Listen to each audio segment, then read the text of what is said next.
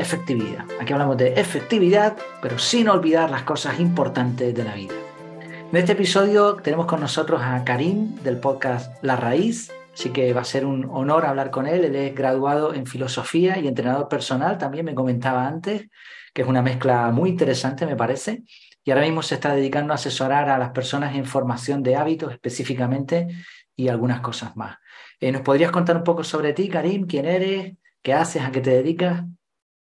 Bueno, Jair, en primer lugar, muchas gracias por, por, invitarme a tu podcast. Desde hace tiempo soy oyente, así que estar aquí es guay. Creo que luego me escucharé dentro de tu podcast. Pues, pues respondiendo a la pregunta, eh, como has dicho, soy Karim. En cuanto a mi formación, yo soy principalmente graduado en filosofía y también tengo formación como, como, entrenador personal y estoy especializado sobre todo en el tema de la biomecánica, el tema de la corrección postural, de, aliviar dolores a través del movimiento, de la prevención de lesiones y, y demás. Y bueno, eh, en ese campo, que yo diría que es la filosofía práctica, mm, hay un campo muy importante que es el de los hábitos, es el de, el de la virtud que decían los antiguos. Y ahora mismo me encuentro muy centrado en, ese tema. Mientras estaba en la carrera me di cuenta de algo que, me chocó bastante y es que eh, claro, al estudiar filosofía, pues yo me relacionaba con gente que tenía ideas bastante increíbles sobre el mundo, ¿sabes? Ideas que si son llevadas a la práctica, pues podrían tener un impacto muy positivo en el mundo en el que vivimos. Pero sin embargo, cuando miraba su comportamiento, digo, esta persona tiene ideas increíbles, pero tiene una conducta muy normal, muy promedio. Hace lo que hace el, el resto de personas. ¿Cómo es posible que teniendo ideas diferentes, su conducta sea entre comillas, mediocre o tenga la conducta que tiene una persona promedio. Investigando sobre el tema me di cuenta que en realidad nuestra mente está dividida como en dos partes. Esto es una simplificación, pero podríamos decir que tenemos una mente racional, una mente consciente, que la llaman muchos, y una mente un poquito irracional, que es la mente subconsciente. Y que gran parte de lo que hacemos en nuestro día a día no depende tanto de esa parte consciente con la que nos solemos identificar, sino que depende más de la parte subconsciente. Y dentro de las conductas subconscientes o automáticas están los hábitos. Y bueno, según las investigaciones, eh, prácticamente el 40% de lo que hace una persona en su día a día son conductas habituales, son hábitos. Entonces, tú puedes tener eh, unas creencias y unas ideas buenísimas que si tus hábitos, que no son acciones racionales, sino que son asociaciones estímulo-respuesta, no son buenos, no te llevan a lo que tú quieres conseguir en la vida ni a representarlo, pues entonces vas a estar acabado. Y esa es la historia un poquito de cómo fui pasando del mundo ese de, de las ideas, de pensar bien, al mundo de hacer bien automáticamente.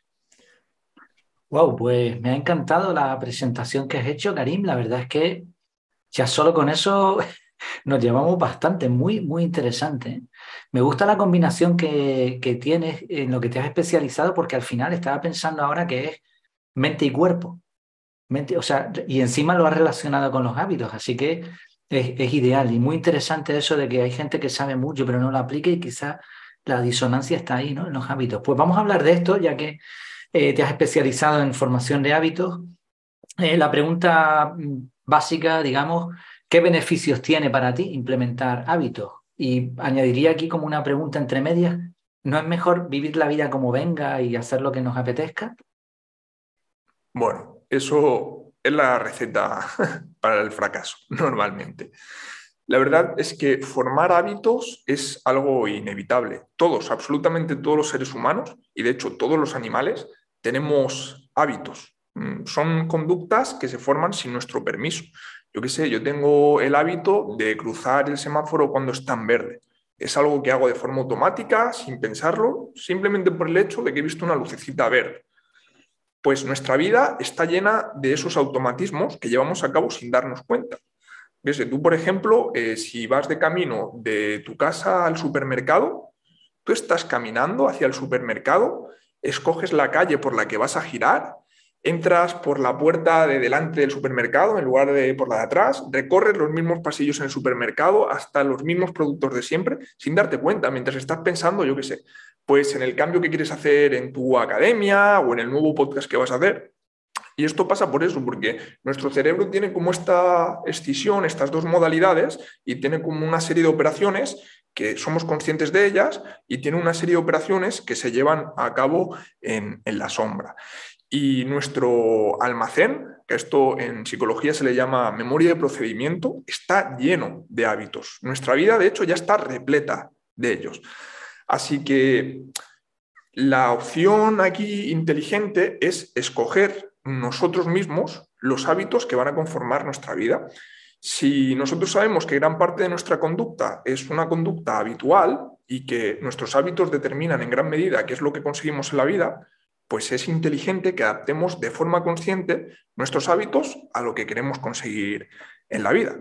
No sé, si un objetivo importante para ti es tener un cuerpo estético, yo qué sé, te gusta ir a la playa y mostrar un cuerpo bonito, pero sin embargo tus hábitos alimenticios, sin que tú te des cuenta, son los que has heredado de tu familia en la que todos son obesos, mm, pues eso te va a estar alejando de, tus objetivos. Y esto pasa en todas las dimensiones de, la vida. Muy bien, muy interesante. Así que sería, o sea, que todos tenemos hábitos, nos guste o no, o lo que lo sepamos o no. La cuestión es elegir los correctos, ¿no? Muy bien, me encanta. ¿eh? Vale, vamos a, vamos a entrar en un terreno un poquitín más personal, si me permite. ¿Nos podrías contar, ya que hablamos de hábitos, cuál es tu mejor hábito? Uf, esta es una pregunta bastante, bastante complicada. Mi mejor hábito. A ver, yo diría que creo que mi mejor hábito no es un hábito físico, sino que es un hábito mental, que también los hay, ¿eh? O sea, eh, sabemos que existen hábitos físicos como fumar, como ver la televisión, como pasar tiempo con nuestro teléfono móvil, pero también hay hábitos mentales como quejarse continuamente, eh, mm, ser egoísta. Ser egoísta, los rasgos de la personalidad se pueden considerar también hábitos mentales. Son como cableados neuronales que se han formado en nuestra mente y que nos hacen pensar de una manera determinada.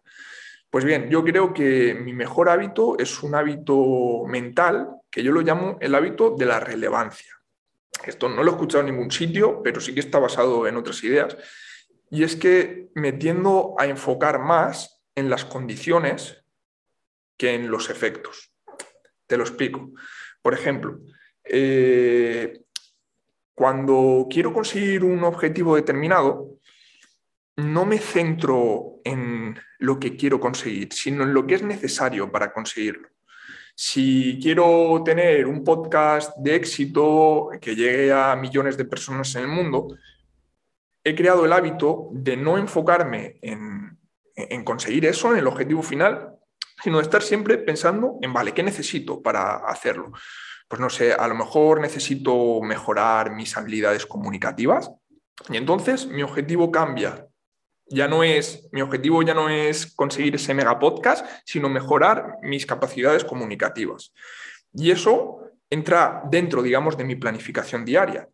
En mi planificación diaria hay acciones que me llevan a tener mejores habilidades comunicativas. Pues a lo mejor es dedicarle media horita a grabar un podcast, pero no grabarlo para aumentar mi audiencia ni nada por el estilo, sino grabarlo para ser mejor. Pues bien, tiendo a hacer esto de forma natural. Mi mente siempre va hacia las condiciones en lugar de, a, los efectos, a las semillas en lugar de a los frutos. Y curiosamente, cuanto más hago esto, cuanto más me centro en las condiciones, mejor me van las cosas y más tranquilo estoy a nivel mental, porque las condiciones dependen 100% de lo que yo haga, los efectos no, no tanto. Es un hábito un poco curioso. Sí, sí, sí, me recuerda bastante a la filosofía estoica, ¿verdad? Tiene, tiene que ver con, ellos se centraban en lo que hacían y no en los resultados, ¿no? en la virtud. Totalmente. Sí, sí, es un concepto que se deriva de la filosofía estoica, pero también de otros tipos de, filosofía. Sí, sí, no, además estás conectando eso, los patrones neuronales y cosas que esas, eh, los estoicos y todas esas personas de la antigüedad no sabían, pero que ahora sí, ¿no? Así que me parece muy útil. Y me ha gustado también que sea un hábito mental y no, y no físico. Es importante, ¿no? Que esos automatismos también son hábitos. Muy bien. Fantástico, Karim. ¿Cuál sería la mejor forma de poner en marcha un hábito? Mm, vale, pues aquí te diría que la mejor forma de poner en marcha un hábito es conocer qué es un hábito. Porque esto es algo que me encuentro muchísimas veces. O sea, a, mí me viene una persona y me dice que quiere mejorar sus hábitos, pero cuando indagamos un poquito sobre ello y rascamos en la superficie, me doy cuenta de que la persona no sabe realmente lo que es un hábito. Confunde un hábito con algo parecido a una rutina, una costumbre, y aunque son términos que se utilizan de manera indistinta, realmente no son lo mismo. Y creo que el motivo principal por el que a tantas personas les cuesta mejorar sus hábitos es porque no lo tienen claro, no saben lo que es un hábito. Cuando tú sabes lo que es un hábito, de golpe, ante ti, te viene como el manual de instrucciones del hábito. Sabes cuáles son sus componentes, sabes cómo se relacionan, y entonces te dicen, vale, si yo quiero cambiar este hábito, sé cómo desmontar las piezas para ponérselo fácil a mi cerebro. Entonces, la mejor forma de comenzar a mejorar tus hábitos es investigar un poquito sobre la ciencia de los hábitos. ¿Qué, es un hábito? Esa es la, gran pregunta que, uno se tiene que responder. Muy bien, me parece ideal, sí, sí. Además que se sabe, no es algo que esté oculto ni nada de eso, ¿no? Que se, conoce cómo se eh, forman los hábitos y cómo funcionan, así que muy Cada día sabemos más, sí. Sí, sí. Vale, te voy a hacer una pregunta un poquito eh, trampa o complicada. Mm, antes hemos grabado una entrevista, al contrario, mm, tú me has entrevistado a mí y me, hiciste una pregunta difícil eh, sobre el tema de planificación y eso, pues yo te voy a hacer, te la voy a devolver un poco. ¿Qué es más fácil? ¿Implementar un hábito o desechar un vicio? Yo diría que eliminar un vicio. Mira, realmente, como hemos dicho, los hábitos, o sea, son una necesidad psicológica de nuestra mente. O sea, es una adaptación evolutiva para poder sobrevivir gastando menos energía. Mm, yo he generado el hábito de pasar el semáforo cuando está en verde, porque si tuviera que pararme a decidir si paso o no el semáforo, estaría gastando una energía que yo puedo dedicar eh, a otras cosas. Los hábitos son súper útiles porque son automatismos que nos permiten dedicar nuestras facultades superiores a cosas más importantes.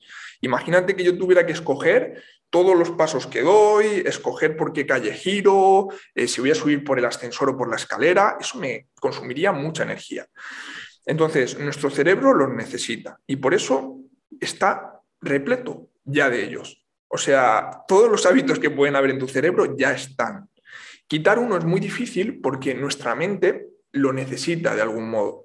Yo qué sé, si tú tienes el hábito de fumar, fumas porque ese hábito, en primer lugar, te, es, es, una conducta que te está resultando útil para sobrevivir. Parece como raro, dices, pero ¿cómo es posible si fumar me hace mal a largo plazo? Sí, te hace mal a largo plazo, pero esa parte subconsciente de tu cerebro no es racional, no entiende de largo plazo, solo entiende de corto plazo. Y el fumar te está dando una recompensa que quizás no has identificado, pero que, que te está ayudando. Es bueno para tu cerebro en algún sentido. Por ejemplo, si llevas mucho tiempo fumando y tienes una vida bastante estresada, sabemos que eh, el acto de fumar disminuye los niveles de estrés de una persona. Tu cerebro necesita el fumar por eso. Entonces, si tienes ese hábito es porque de momento tu cerebro no ha encontrado una forma mejor de conseguir ese nivel de relajación. ¿Qué pasa? Que si tú quieres suprimir sin más ese hábito, tu cerebro no te lo va a poner fácil, porque es una conducta que en cierta manera necesita, le está aportando algo bueno con un bajo coste energético. Entonces, es mucho más fácil sustituir hábitos que crear sin más o eliminar sin más hábitos. Porque crear hábitos sin más también es bastante difícil yo qué sé, imagínate que no planificas, ¿no? Y dices, mira, lo primero que quiero hacer cuando llegue a mi oficina es ponerme a planificar mi día. Pero si tú no tienes en cuenta cuál es tu contexto de hábitos, los hábitos que ya estás llevando a cabo en ese momento del día sin darte cuenta, no vas a poder integrar el hábito, porque a lo mejor el hábito de planificar tiene que combatir contra un hábito tan estimulante como es el de echar un pitillo con tus amigos de trabajo y comentar, pues yo qué sé, el partido de, anoche. Pues lo va a tener complicado, porque no estás creando un hábito de la nada. Tu hábito tiene que combatir contra hábitos que ya están consolidados y que si están ahí es porque de alguna forma ayudan a tu cerebro. Entonces, yo siempre planteo el tema de la sustitución de hábitos. Vale, ¿quieres crear un hábito? Vamos a ver cuáles son los hábitos que tienes en ese, espacio temporal o en ese entorno en el que quieres crear el hábito. Y si quieres eliminar un mal hábito, vamos a ver qué hábito alternativo le podemos dar que te pueda ofrecer la misma recompensa sin las consecuencias negativas que, tiene. Y esto facilita bastante el proceso. Magnífico, ¿eh? muy bien. Así que ni quitar ni poner, sino sustituir. Muy bien. Me gusta, me gusta. Muy bien. Gracias, ¿eh, Karim, por mojarte también ahí. no era una pregunta fácil. Vale, sabemos mucho sobre hábitos y de hecho, como decías, cualquier persona ahora mismo puede investigar un poco, leer algún libro. Yo justo acabo de leer un libro sobre hábitos y, cuando te lo explican, pues efectivamente lo ves claro, pero aún así sigue costando mucho. ¿Dónde crees que está el problema? ¿Por qué a tanta gente le cuesta el tema de los hábitos? Aquí me voy a repetir un poco, pero también creo que es una cuestión de, desconocimiento. Es porque lo planteamos de la forma equivocada. Mira, cuando estás cambiando un hábito, realmente estás teniendo la resistencia que experimentas, la estás produciendo tú mismo. O sea, es como una especie de lucha de una parte de ti contra una parte de ti. De esa parte consciente, ¿no? que sabe lo que es bueno para ti a largo plazo, y de esa parte subconsciente que rige gran parte de tu conducta y que le da igual que lo que sea bueno para ti, ¿sabes? Yo qué sé, si comes comida chatarra y has creado eso como un hábito, tu parte subconsciente lleva a cabo esa tarea de forma automática sin pensar en si eso va a subir tu colesterol o si te va a dar problemas en el futuro. Entonces, lo, primero de todo, mm, o el error principal es que enfrentamos esta especie de, de lucha como si fuera una guerra, cuando se tendría que abordar como una negociación. O sea, nuestro cerebro alza una serie de barreras, nuestra parte subconsciente alza una serie de barreras para proteger a los hábitos ya consolidados, barreras psicológicas. Aquí dos formas de enfrentarlo. O vamos a, a hostias contra las barreras psicológicas y aquí el recurso es la fuerza de voluntad. La mayoría de personas intentan cambiar sus hábitos a través de la fuerza de voluntad, haciendo intencionalmente algo que va en contra de una acción habitual, que esto es la receta para, el fracaso. Cuando lo más inteligente sería negociar con nuestro cerebro, decirle, vale, ¿qué es lo que hace que mi cerebro tenga tantas ganas de alzar estas barreras, de proteger a los hábitos? ¿Cuáles son sus necesidades? Y entonces todo se vuelve mucho más fácil porque las barreras disminuyen. Hemos puesto aquí un ejemplo, el ejemplo de la, de la recompensa. Sabemos que todas las conductas habituales que llevamos a cabo se han consolidado como hábitos porque nos ofrecen algún tipo de gratificación instantánea. Pero todas, ¿eh? absolutamente todas, sean buenas o malas. Ostras, pues si quiero que mi cerebro me lo ponga más fácil, voy a descubrir cuál es la recompensa inmediata que me está ofreciendo yo qué sé, el hábito de pasar dos horas al día viendo reels en Instagram, porque eso te está gratificando. Y cuando encuentras esta gratificación, luego hacer el cambio es mucho más fácil, porque puedes proponer hábitos que te ayuden a lo mismo, o puedes, digamos, subsanar las raíces que te están haciendo tener esa necesidad. O sea, ¿por qué tienes la necesidad de estar dos horas evadiéndote de tu vida con, Instagram? Y aquí, ahondando, muchas veces nos damos cuenta de problemas más profundos, ¿no? A lo mejor, ostras, pues algo que me preocupa mucho es que mi padre está enfermo. Ahí hemos encontrado algo. Y hasta que no subsanemos esa preocupación, eh, dejar el teléfono móvil va a ser complicado. Así que en definitiva te lo resumiría como eso. Vale, vale, vale. O sea, que, es una cuestión de, conocimiento, ¿no? Que creemos a lo mejor que sabemos, pero resulta que no, no sabíamos tanto y no, no lo aplicamos. De todas formas, se me ocurre, tenía una pregunta preparada aquí y, creo que viene, viene súper bien, viene al caso, porque eh, aún así, claro, una persona que te está escuchando ahora mismo dice, oye, pues parece súper fácil, pero ah, le va a costar, tú y yo sabemos que le va a costar igualmente. ¿Hasta qué punto es importante la ayuda de otra persona, evidentemente alguien que sepa, para conseguir buenos hábitos? Yo ¿O, crees que se puede conseguir uno por sí solo? Sí, uno lo puede hacer por sí solo, pero la cantidad de tiempo y energía que va a tener que invertir en desarrollar los recursos y dar con el conocimiento es muy alto. Si tú estás eh, convencido de que quieres pagar el precio, está bien, lo puedes hacer por, por ti mismo. Pero si no, claro que tener a tu lado una persona que está especializada en ese tema, que conoce los recovecos, que trata habitualmente con personas con tu mismo problema, pues ostras, eh, es una ayuda bastante importante. Y no solo a nivel de conocimiento técnico sobre el tema, sino sobre todo a nivel de compromiso. Y esto es algo que también me fascina bastante. Y es que la mayoría de personas tienen más compromiso con otras personas que con ellos mismos. O sea, si ella misma, yo qué sé, en la entrevista anterior hemos hablado de la intención de implementación, ¿no? De cómo nos ayuda decir, vale, yo quiero crear el hábito de entrenar, ¿vale? Vamos a crear una intención de implementación. ¿Cuándo vamos a hacerlo? ¿Dónde vamos a hacerlo? ¿Cómo vamos a hacerlo? Eso hay que especificarlo por escrito. Pues quizá una persona por sí misma no haría eso. Pero si yo trabajo con esa persona y proponemos eso como una tarea, la persona se compromete con eso. Ya por el simple hecho de estar conmigo, que me considero una autoridad en ese tema.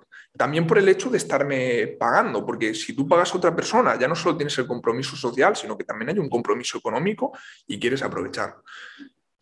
Ayuda en el tema de los hábitos, pero ayuda en cualquier campo, en el de la productividad y el de la efectividad también ayuda.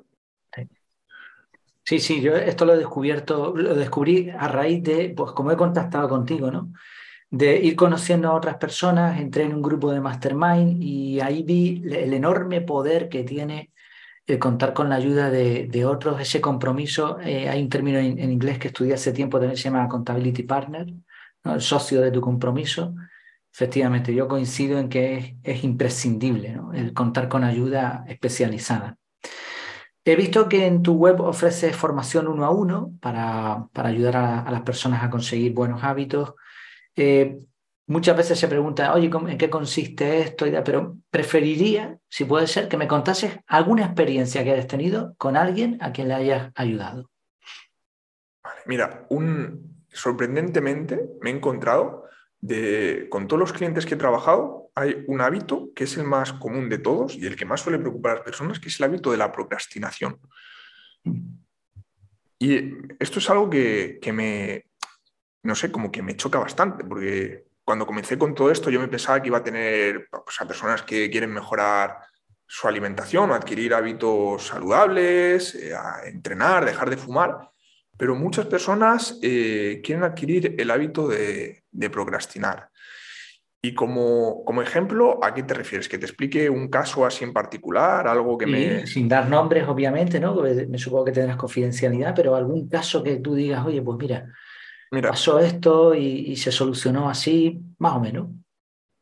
Respecto al tema de la procrastinación, con, con un chico que, bueno, que es ingeniero, que trabaja mucho tiempo delante del ordenador y demás, eh, estaba este problema, ¿no? Que él procrastinaba, pero procrastinaba, detectamos una cosa muy curiosa y es que procrastinaba porque en su mente tenía la sensación de que tiene todo el tiempo del mundo disponible para hacer las cosas.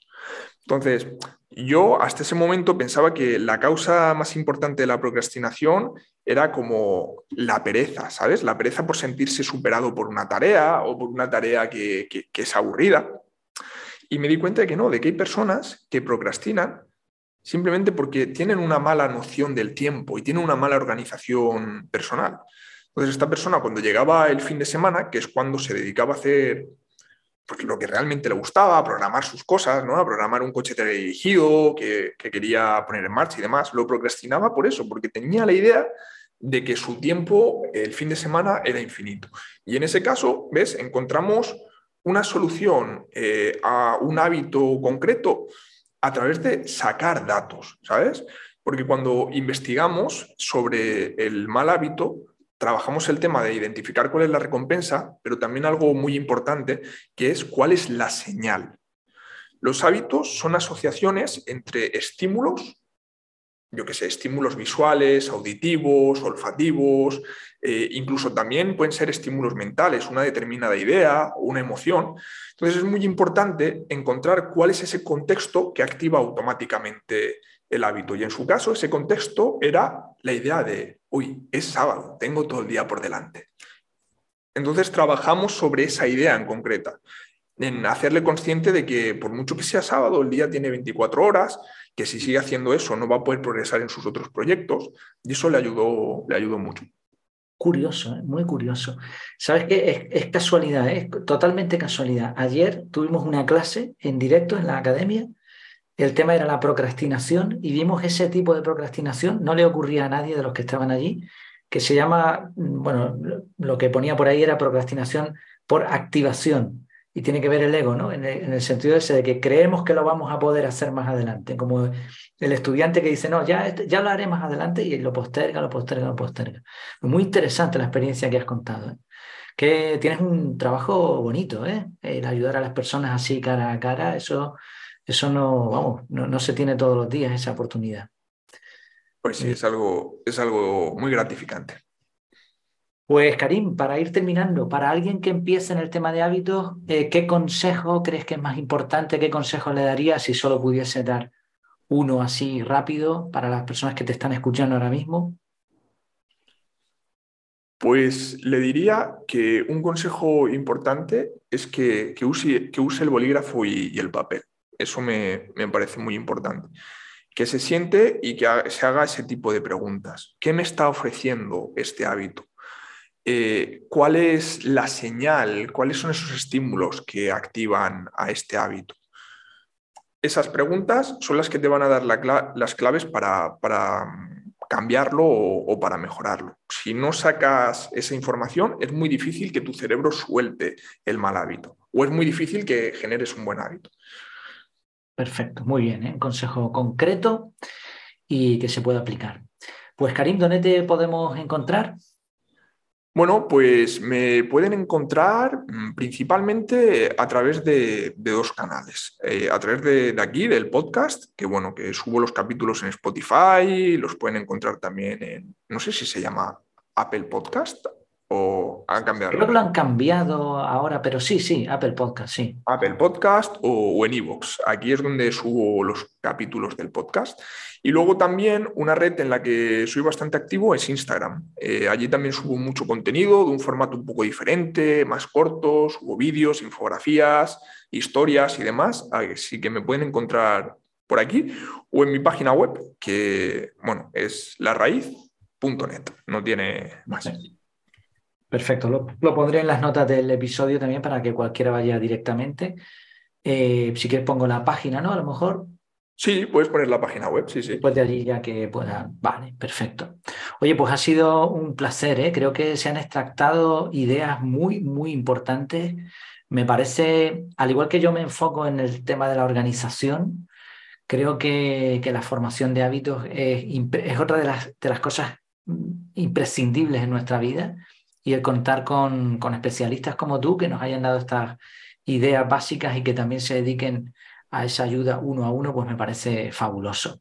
Muchísimas gracias eh, por tu tiempo, por, por, haberte, por haberte acercado a este podcast también. Y nada, pues yo recomiendo muchísimo que te escuchen. Yo te conocí por el podcast y, escuché bastantes episodios y me, me gusta la forma calmada, eh, muy específica de contar las cosas, así que también pues, lo recomiendo de, corazón, eh, honradamente. Pues nada, nos despedimos. Muchas gracias a todos por su tiempo, por su atención y hasta la próxima. Chao, chao.